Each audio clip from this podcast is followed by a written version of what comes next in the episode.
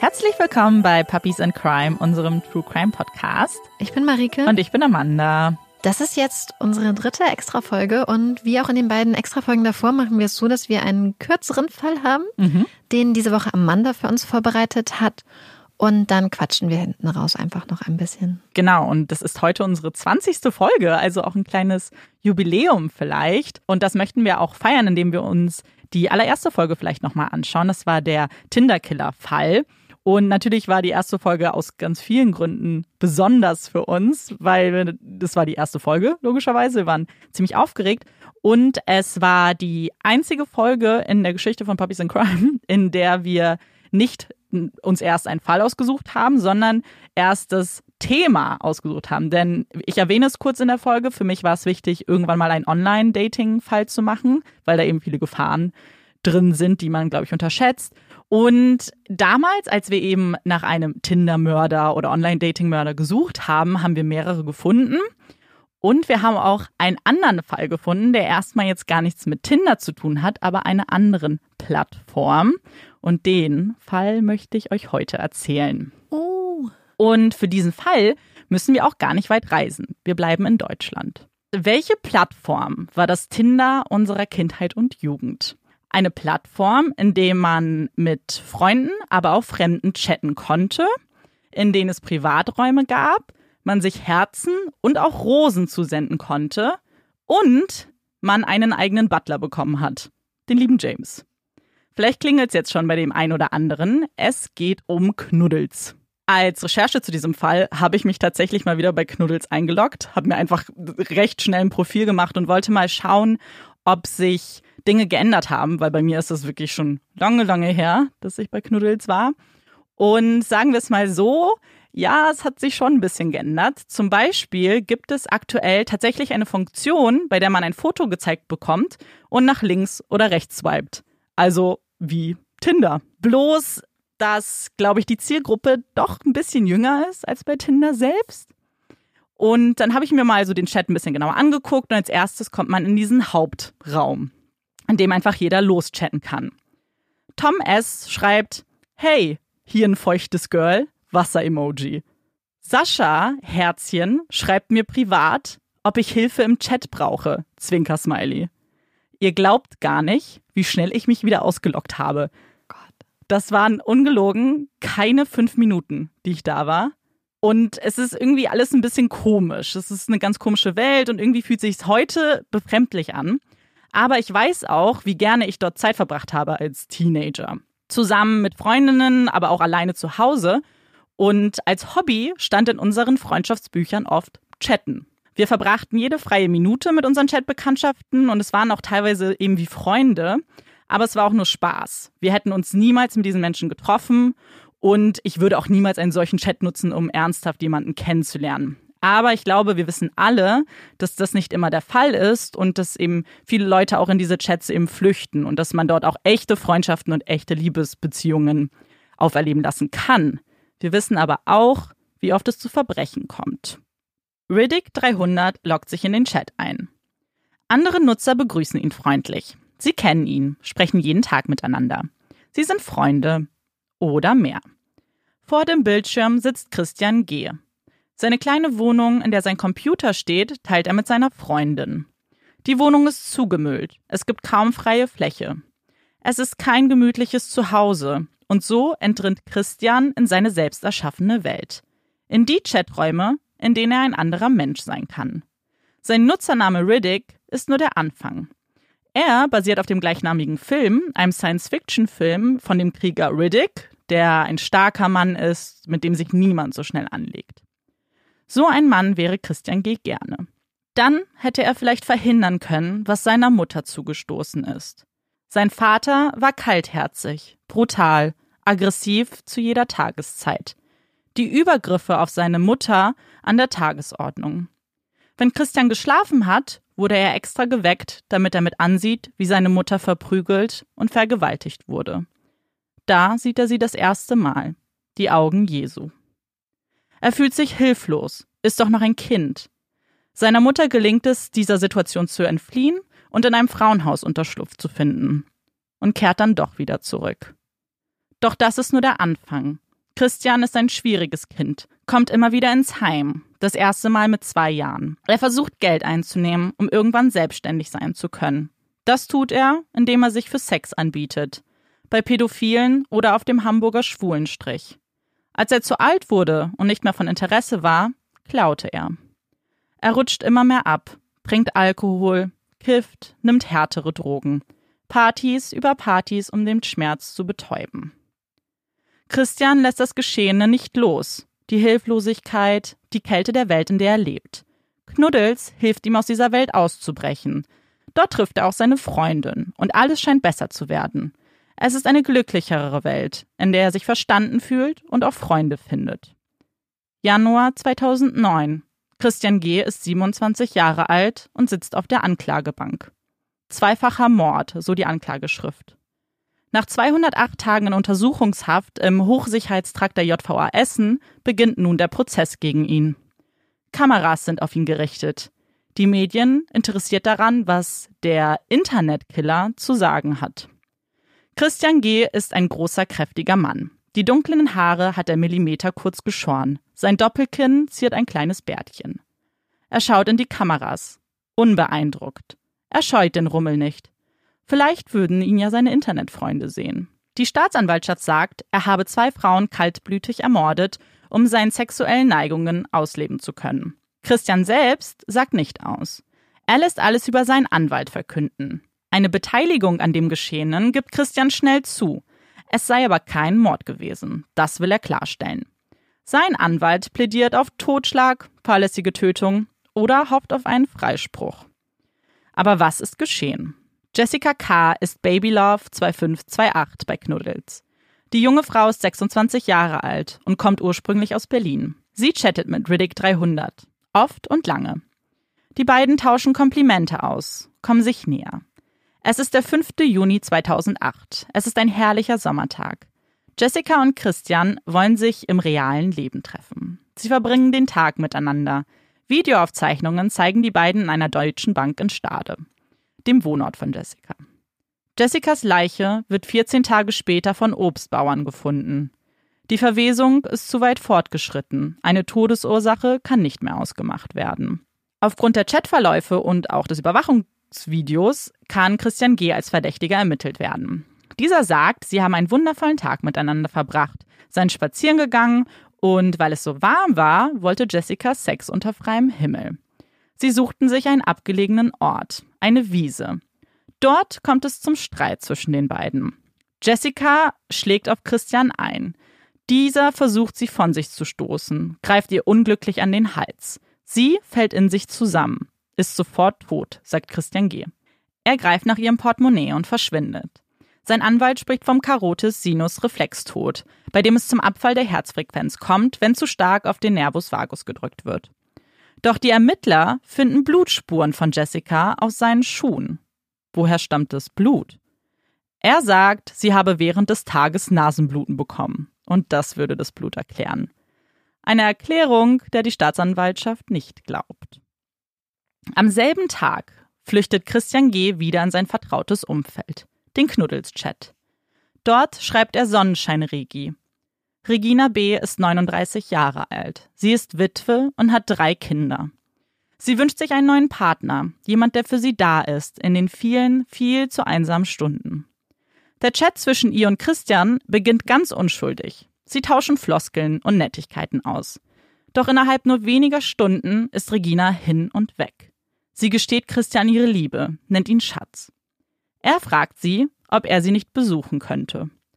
Und so kommt es auch. Am 17. Juni besucht er Regina in Mahl, ihrer Heimatstadt. In der Wohnung spielen sie zunächst mit der Spielekonsole, unterhalten sich über ihre Digitalkamera. Regina kocht Steak, Rotkohl und Kartoffelpüree für ihn. Man raucht und quatscht und geht dann zusammen ins Bett. Es kommt zum ungeschützten Geschlechtsverkehr. Danach zum Streit. Regina habe von ihm Geld verlangt. 400 Euro, da sie verschuldet sei. Wenn er nicht zahlen würde, würde sie allen erzählen, er habe sie vergewaltigt. Das würde sie auch im Chat publik machen. Für Christian G. die schlimmste Vorstellung, seinen guten Ruf im Chat zu verlieren. Sie gehen ins Bett. Bis Regina in der Nacht aufsteht, um mit ihrem Dackel Gassi zu gehen.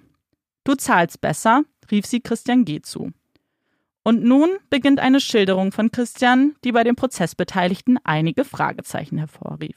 Die Angst, im Gefängnis zu landen, als Vergewaltiger angesehen zu werden, brach sein Kindheitstrauma auf. Er hätte die Augen von Jesu gesehen, wäre wie ferngesteuert gewesen. Die Augen hätten ihm befohlen, ein Messer zu nehmen und Regina zu folgen. Bauch, gerade, Hand, Schnitt. Das sei die Anweisung der Augen gewesen. Er solle sie mit Schnitten in Kreuzform verletzen. Insgesamt 26 Schnittwunden werden an der Leiche sichergestellt, einige davon post-mortem. Ein Tag später findet ein Spaziergänger die Leiche der Frau nahe der Bundesstraße 51, nur wenige Minuten von ihrer Wohnung entfernt. Zu diesem Zeitpunkt sitzt Christian längst mit seiner Lebensgefährtin auf einem schmuddeligen Sofa in der gemeinsamen Wohnung. Es ist ihr Geburtstag. Die Spielekonsole, Kamera und DVDs hat er aus Reginas Wohnung mit nach Hause gebracht. Kurz danach wird er festgenommen für den Mord an Jessica. Der Mord an Regina wird ebenfalls ihm zugeordnet. Dass er tatsächlich wie ferngesteuert agiert haben soll, glauben die Anwälte nicht. Sie halten es für eine Masche, um einer Strafe zu entkommen. Es stellt sich ebenfalls die Frage, ob es noch mehr Frauen gibt, die ihm zum Opfer wurden. Schließlich hat er sich, laut eigener Aussage, mit 150 Frauen getroffen. Er war beliebt im Chat, hat Liebesgedichte geschrieben, wenn auch etwas plump. Doch das war Teil seines geheimen Doppellebens. Im wahren Leben halten es Freundinnen und Bekannte kaum lange mit ihm aus. Sie sehen ihn als Muttersöhnchen ohne Rückgrat. Er ist ein Langweiler, niemand, mit dem man sich gerne beschäftigt. Im Chat war das immer anders. Die Staatsanwaltschaft und Nebenklage möchten eine lebenslange Haftstrafe mit besonderer Schwere der Schuld erwirken. Der Rechtsanwalt hofft immer noch auf einen Freispruch. Das Landgericht verurteilte Christian wegen des Mordes an Regina. Die Tat an Jessica wurde als vorsätzliche Körperverletzung gewertet. Die Gesamtstrafe lautet entsprechend auf lebenslange Haft, allerdings ohne auf die besondere Schwere der Schuld einzugehen. Die Nebenklage fügt hinzu, dass sie froh seien, ihn so schnell gefasst zu haben, denn wer weiß, ob es nicht noch weitere Frauen getroffen hätte. Christians Mutter weiß nicht genau, was geschehen ist. Sie sagt, er hatte kein leichtes Leben, aber nun müsse man als Familie zusammenhalten. Das Internet ist meine Familie, sagt Christian dazu. Christian G. sehnt sich nach seinem virtuellen Leben. Und wenn es nur ein Computer wäre, mit dem er Musik produzieren könnte. Die Zeit im Gefängnis vertreibt er sich mit Nintendo-Spielen, sagt sein Anwalt. Was die Leute im Netz von ihm denken, das ist Christian G. noch immer wichtig. Aus der Untersuchungshaft bat er andere, im Internet nachzusehen, was man dort über ihn schreibe, wie die Reaktion seiner virtuellen Freunde auf seine Taten seien. Sein größter Wunsch ist es, einen Internetzugang in seiner Zelle zu bekommen. Ein Antrag hat er bereits gestellt. Das ist natürlich unmöglich, sagt sein Verteidiger. Er möchte außerdem betonen, dass er kein grausamer Serienmörder ist. Schließlich haben ja die meisten Frauen das Treffen mit ihm überlebt. Aber eben nicht alle. Was sagen die jetzt bei Knuddels über mich? Das ist scheinbar das Einzige, was Christian interessiert. Wow. Das war jetzt endlich der Knuddels-Mörder. Amanda hat es, wie gesagt, am Anfang schon mal angeteased mir gegenüber. Ja. Ähm, und jetzt habe ich lange und sehnsüchtig auf diesen Fall gewartet. Ich finde es total interessant, weil ich tatsächlich gar nicht bei Knuddels war, wenn ich ganz ehrlich mhm. bin, und auch nicht ähm, bei ICQ. Ja. Das habe ich, glaube ich, mal ein paar Monate gehabt, ganz spät aber auch ja. erst. Ähm, und finde es total spannend, weil ich von ganz vielen Leuten weiß, die tatsächlich einen Großteil ihrer Zeit zu Hause mit Chatten verbracht hatten. Ich fand das immer total cool und erwachsen, mhm. habe es aber irgendwie selber gar nicht gemacht. Also bei uns war das wirklich ein Riesending. Also sowohl, also Chatten war so das erste, dann kam ICQ Wobei da der Unterschied eben war, dass du bei ICQ eigentlich deine Freunde meistens hattest, beziehungsweise es waren nicht immer Freunde, auch Bekannte. Aber dieses wirkliche Chatten und wir waren bei Knuddels waren wir viel, aber zum Beispiel hatte Didel auch einen eigenen Chat und da waren wir Didel, auch. Didel, die Maus? Ja. Auf jeden Fall haben wir tatsächlich viel in den Chats gelebt und es war ja auch zu einer Zeit, zumindest bei mir, als Internet noch super neu war und man auch pro Stunde bezahlt mhm. hat und man nicht telefonieren durfte, während jemand im Internet oder nicht konnte, während einer im Internet war. Und deswegen zum Beispiel durften wir eine Stunde ins Internet und wir haben jede Minute davon in Chats verbracht, einfach nur um mit Leuten irgendwie zu schreiben. Wie total absurd. Aber für uns war es halt wirklich halt Spaß. Also du warst dann manchmal in so lokalen Räumen, irgendwie dann deine Stadt und dann hast du dich mit Leuten unterhalten, was auch irgendwie komisch ist. Aber ich, ich glaube, es gibt einfach super, super viele, die da ein ganzes Leben sich irgendwie aufbauen. Also, wenn Ja. ihr fleißige Knuddels und ICQ-Nutzer wart, Ja. sagt Bescheid. Ah, Das Geräusch kennt sogar ich. oh. Sehr gut. Wir haben jetzt gerade hinter den ähm, Kulissen noch ein bisschen debattiert und uns ein paar Sachen angehört, weil mich die Frage nicht loslässt, wie man Diddle oder Diddle ausspricht.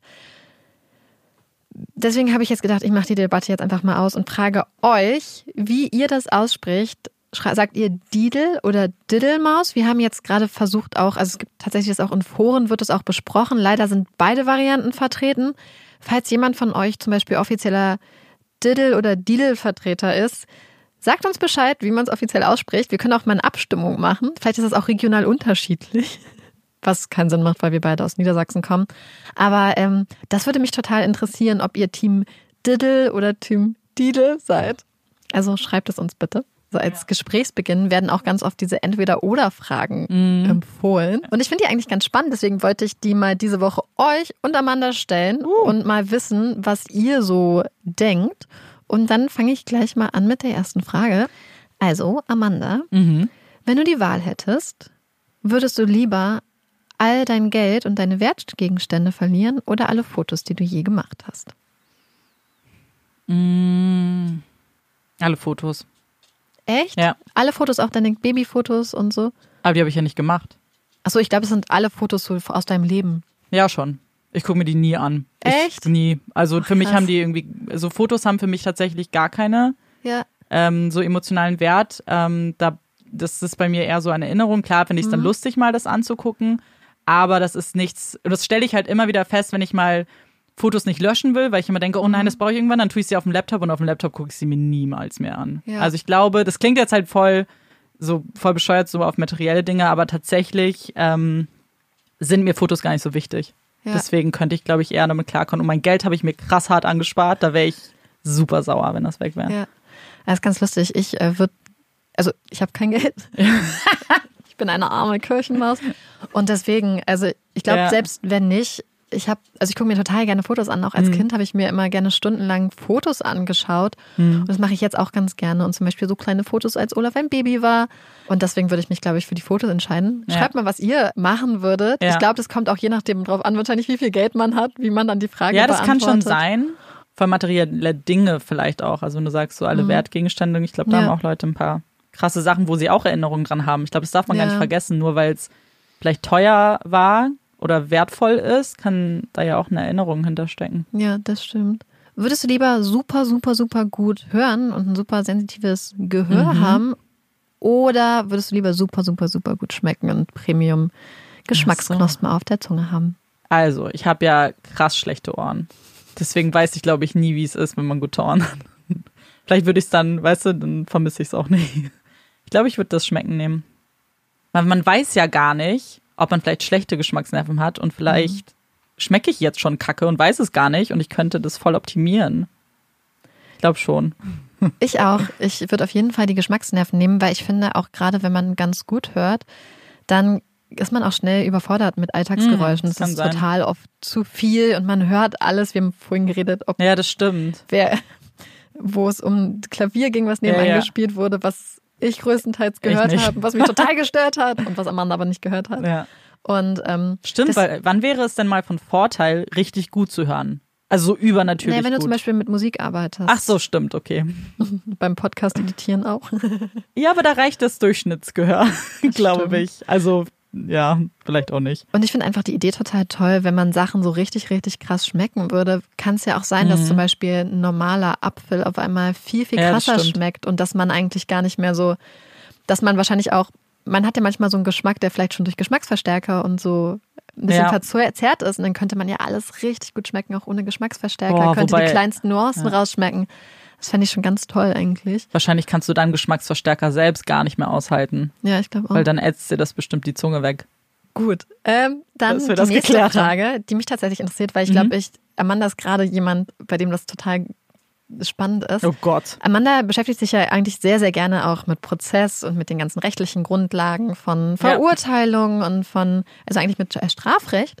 Und deswegen würde ich gerne wissen, bei welchem Prozess du gerne mal dabei gewesen wärst. Ich glaube, das ist relativ einfach und ich glaube, dass das auch viele sagen und vielleicht eine langweilige Antwort, aber OJ. Ich wusste. ja, OJ ich ist mir gedacht. Zumindest. Ich hätte, ich wäre so gern dabei gewesen, wie was sie getan haben und wie die gewirkt haben müssen, mhm. dass da eine Jury wirklich ihn freispricht. Ich weiß nicht warum, aber dieser Fall ist einfach so krass faszinierend und obwohl man ja Ausschnitte auch sieht und die sind ja öffentlich irgendwie zugänglich, ich glaube dabei zu sein, es wäre sehr sehr interessant gewesen. Ich habe einen ähnlichen Fall tatsächlich, mhm. einen Fall, der immer mit dem OJ-Trial auch verglichen ja. wird. Und ich habe gerade überlegt, ob ich das überhaupt sage, weil ich den Fall nämlich tatsächlich gerne machen möchte. Uh, und ob ich den Spoiler, der ja, wurde uns auch empfohlen, und ist der Fall von Casey bzw. Kaylee Anthony. Mhm. Das ist ein ganz, ganz krasser, spannender Fall. Ähm, bitte spoilert euch Ich wollte gerade sagen, nicht jetzt gucken alle. Und da wäre ich unglaublich gerne dabei gewesen im Prozess tatsächlich. Wenn du einen Code Case lösen könntest, ja. vielleicht auch indem du in die Vergangenheit reist, man weiß es nicht, ähm, welchen Fall würdest du dann wählen? Ich wollte jetzt direkt Zodiac sagen, einfach nur, weil ich glaube, den zu knacken wäre so krass interessant, weil man dieser hoffentlich lebt die Person dann auch. Also ich hoffe, dass ich in meinem Fall dann jemanden finde, der noch lebt und dem man noch Fragen stellen kann, weil ich glaube, einfach nur rauszufinden, das war XY, ist jetzt tot, wäre halt super unbefriedigend. Aber vielleicht überlege ich noch mal.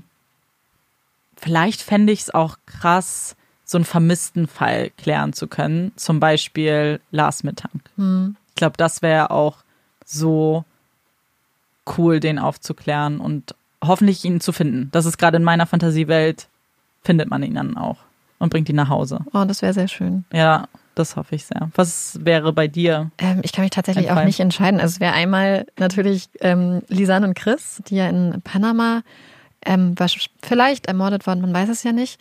Da würde ich unglaublich gerne wissen und vielleicht auch, du hast es ja angesprochen, mit Lösen sagen, dass man weiß, was passiert ja. ist. Was vielleicht die Motivation war. Das würde mich total interessieren, auch weil ich einfach immer das Gefühl habe, dass da Eltern sind, die einfach auch unglaublich leiden.